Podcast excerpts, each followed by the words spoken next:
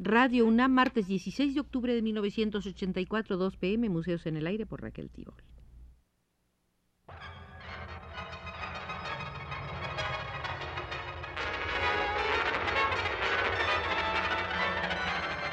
Museos en el Aire.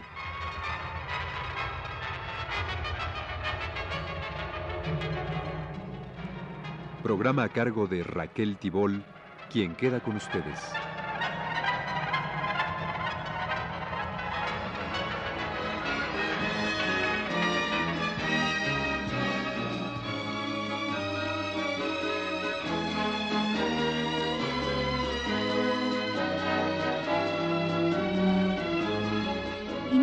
La tercera visita al Museo del Profesor Ramón Ramírez, donde estamos realizando un recorrido por las salas del movimiento estudiantil mexicano de 1968 al que este estudioso, quien en vida fuera miembro del Instituto de Investigaciones Económicas de la UNAM, dedicó valioso estudio. Sin estar desligado el movimiento estudiantil en algunos de sus propósitos de movimientos anteriores, como el de la caravana de los mineros de Nueva Rosita, Palau y Cloete de 1950, huelga ferrocarrilera de 1958-1959, huelga de maestros y de médicos de 1960 y 65, del propio movimiento estudiantil universitario de 1966 y de los que se produjeron en el interior de la República, Morelia, Sonora y Puebla, el movimiento estudiantil del 68 representó un avance y un ascenso en el proceso señalado por un amplio programa de carácter democrático popular, por los grandes grupos sociales que fue capaz de movilizar, por las esperanzas y el estímulo que él mismo representó en la imprescindible renovación sindical y política del país, y por la inquietud y deseo de mejora que promovió en grandes sectores de la clase obrera y campesina. A lo anterior debe agregarse que por su propia fuerza y dinamismo pudo superar los múltiples esfuerzos que pretendieron frenarlo y dividirlo. Como prueba de ello están presentes las actitudes de la Federación Nacional de Estudiantes Técnicos, del que pronto desapareció por provocador Comité Nacional de Huelga de Estudiantes Técnicos, y las presiones de las autoridades del Instituto Politécnico Nacional y de la propia universidad, de la prensa, de los inamovibles dirigentes sindicales, de la casi totalidad de los partidos y centrales obreras, más cerca de los propósitos de las fuerzas represivas que del espíritu de renovación política y social que representa la acción de los estudiantes. Las movilizaciones estudiantiles dejaron establecida la posibilidad de que el pueblo participara e interviniera en la vida política en forma directa y activa, como lo expresaron las masivas manifestaciones de que fue escenario la Ciudad de México,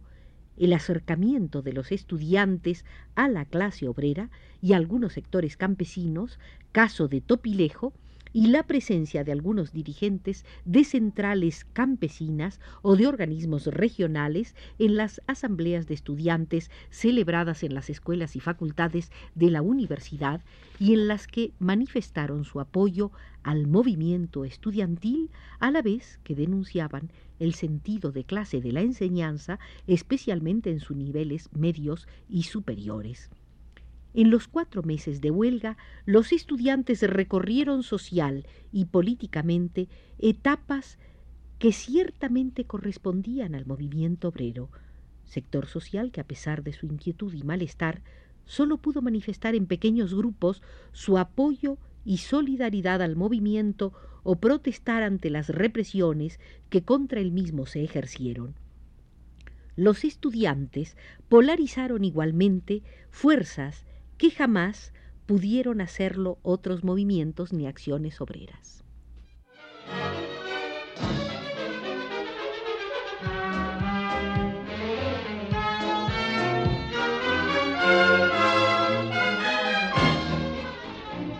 Un hecho positivo que registró el movimiento estudiantil mexicano es que no sufrió alteración a través del proceso de lucha. Los medios de lucha para lograrlo se radicalizaron de una etapa a otra, a veces en el intervalo de un día o simplemente de unas horas. el Consejo Nacional de Huelga, la coalición de profesores de enseñanza media y superior pro libertades democráticas, las asambleas permanentes y los comités de lucha de las diversas escuelas y facultades, ya del Politécnico, ya de la Universidad, de las normales, de la Escuela Nacional de Agricultura de Chapingo y de los demás centros de enseñanza o universidades sostenidas por la iniciativa privada, fueron ampliadas con las brigadas políticas a nivel de pueblo en número de unas 500 diarias con promedio de cinco o seis personas por cada una. Con los comités de lucha a nivel de la clase obrera, organizada con sede en sindicatos, fábricas y centros obreros, y con las brigadas de defensa a nivel del movimiento, además de las clásicas pintas y pegas y la distribución de millares de volantes en camiones, entradas de cines, plazas, terminales de camiones, mercados, puertas de las iglesias y otros centros de reunión o de trabajo. Las formas de propaganda y de agitación se fueron superando a medida que el movimiento crecía e iba materializándose en la conciencia de millares de ciudadanos mexicanos en nuevas capas de población, en contraste con el programa que, dado a conocer en los primeros días del movimiento, no sufrió de hecho alteración y cuyos puntos eran libertad a los presos políticos, destitución de los generales Luis Cueto Ramírez y Raúl Mendiolea, así como también del teniente coronel Armando Frías,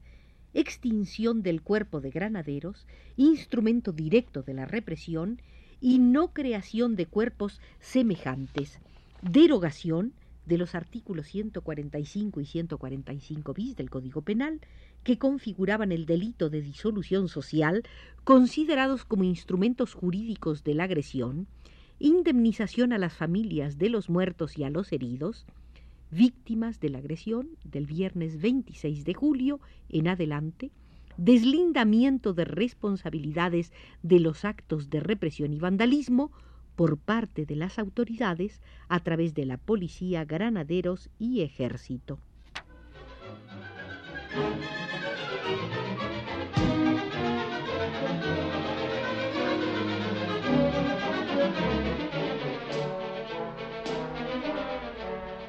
Indudable que el movimiento fue en ascenso, como lo pone de manifiesto el que después de la lucha exclusivamente estudiantil provocada por la intromisión del cuerpo de granaderos con su capacidad represiva en un pequeño conflicto de carácter marcadamente escolar, se pasara a una etapa en la que participó lo mejor de la intelectualidad del país, sus escritores y artistas más representativos y los sectores populares que masivamente vieron en el aparato del poder el opositor a la democratización del país, que sin escatimar los medios más desproporcionados se opuso sistemáticamente al cumplimiento exacto de la Constitución y a la libre expresión individual de las agrupaciones y de los partidos y organizaciones obreras o simplemente de la expresión colectiva del estudiantado. La primera etapa del movimiento que podría ser hasta la manifestación organizada por la universidad el 1 de agosto, está muy lejos en madurez y comprensión de la importancia y trascendencia de la etapa que podría fijarse en la manifestación del 13 de agosto, en la del 27 de agosto también, o en la del 13 de septiembre, conocida como manifestación del silencio, encabezada por el rector Javier Barrosierra, la cual, a pesar de su aparente mudez, fue harto expresiva. Las pancartas de estas últimas manifestaciones apuntaban fundamentalmente hacia los medios de información masiva, radio y prensa, que con el falseo de los hechos moldean la opinión pública, hacia el grupo de enriquecidos dirigentes obreros, hacia los círculos dirigentes de la ciudad o del distrito federal y hacia la actitud del gobierno federal que ya preocupado por el problema, tuvo que dedicar al mismo una gran atención.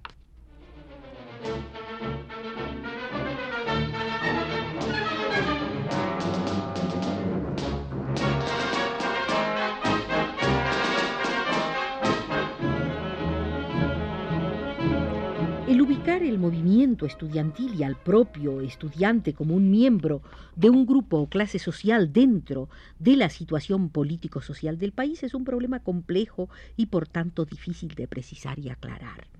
Si por clase social entendemos grandes grupos de hombres que se diferencian entre sí por el lugar que ocupan en un sistema de producción social históricamente determinado, por las relaciones en que se encuentran con respecto a los medios de producción, por el papel que desempeñan en la organización social del trabajo y por consiguiente por el modo y la proporción en que perciben la parte de riqueza social de que disponen, los estudiantes no forman una clase social determinada, son a lo sumo un grupo social multiclasista de origen muy diverso. En México, por ejemplo, el 2.85% de los estudiantes universitarios procedía en 1968 del campesinado, el 14.66% de la clase obrera y el resto del sector de la pequeña, mediana o alta burguesía. La composición social de los jóvenes que estudiaban en el Instituto Politécnico Nacional debe haber sido algo distinta. El porcentaje de alumnos hijos de obreros o campesinos posiblemente era más elevado, lo que no altera en gran medida su heterogénea composición social, así como su acentuado sentido clasista se afirma que los estudiantes no pasan de ser un conglomerado de jóvenes en periodo de transición, escasa o nulamente ligados a los problemas de la existencia diaria y más preocupados por el futuro que dependientes de lo cotidiano. Que se trata de un grupo proveniente en esencia de la pequeña burguesía, sujeto a las múltiples deformaciones ideológicas de la misma. Tal formulación es posiblemente demasiado simplista.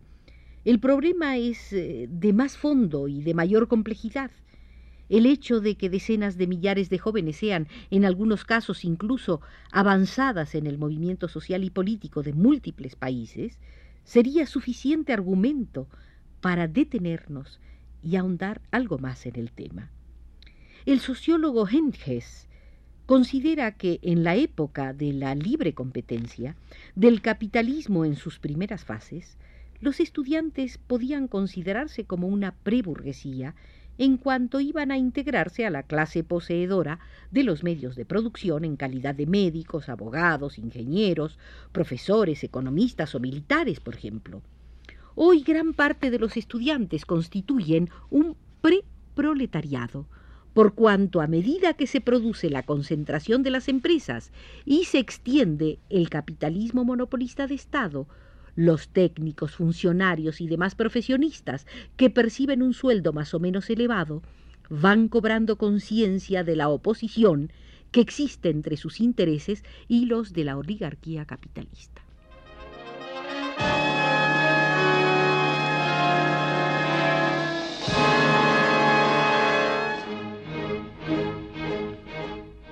El estudiante, en el concepto clásico, lo es ocasionalmente, mejor dicho, temporalmente. Su existencia real es renovada de un año a otro. De aquí que Jean-Paul Sartre haya dicho en una entrevista al dirigente juvenil Convendit que los estudiantes no son una clase, que estos se definen por su edad y por una relación con el saber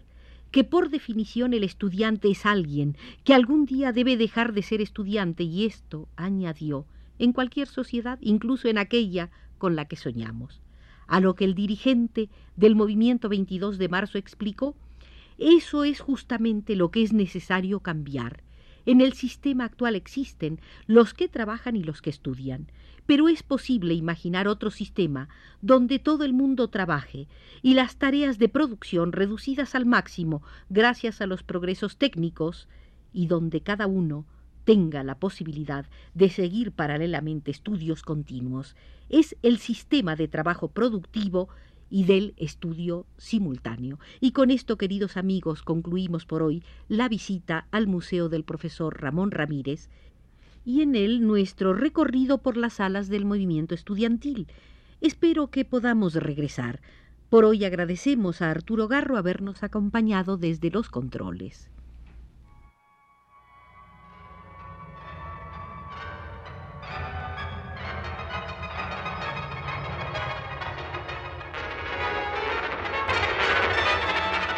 Este fue Museos en el Aire.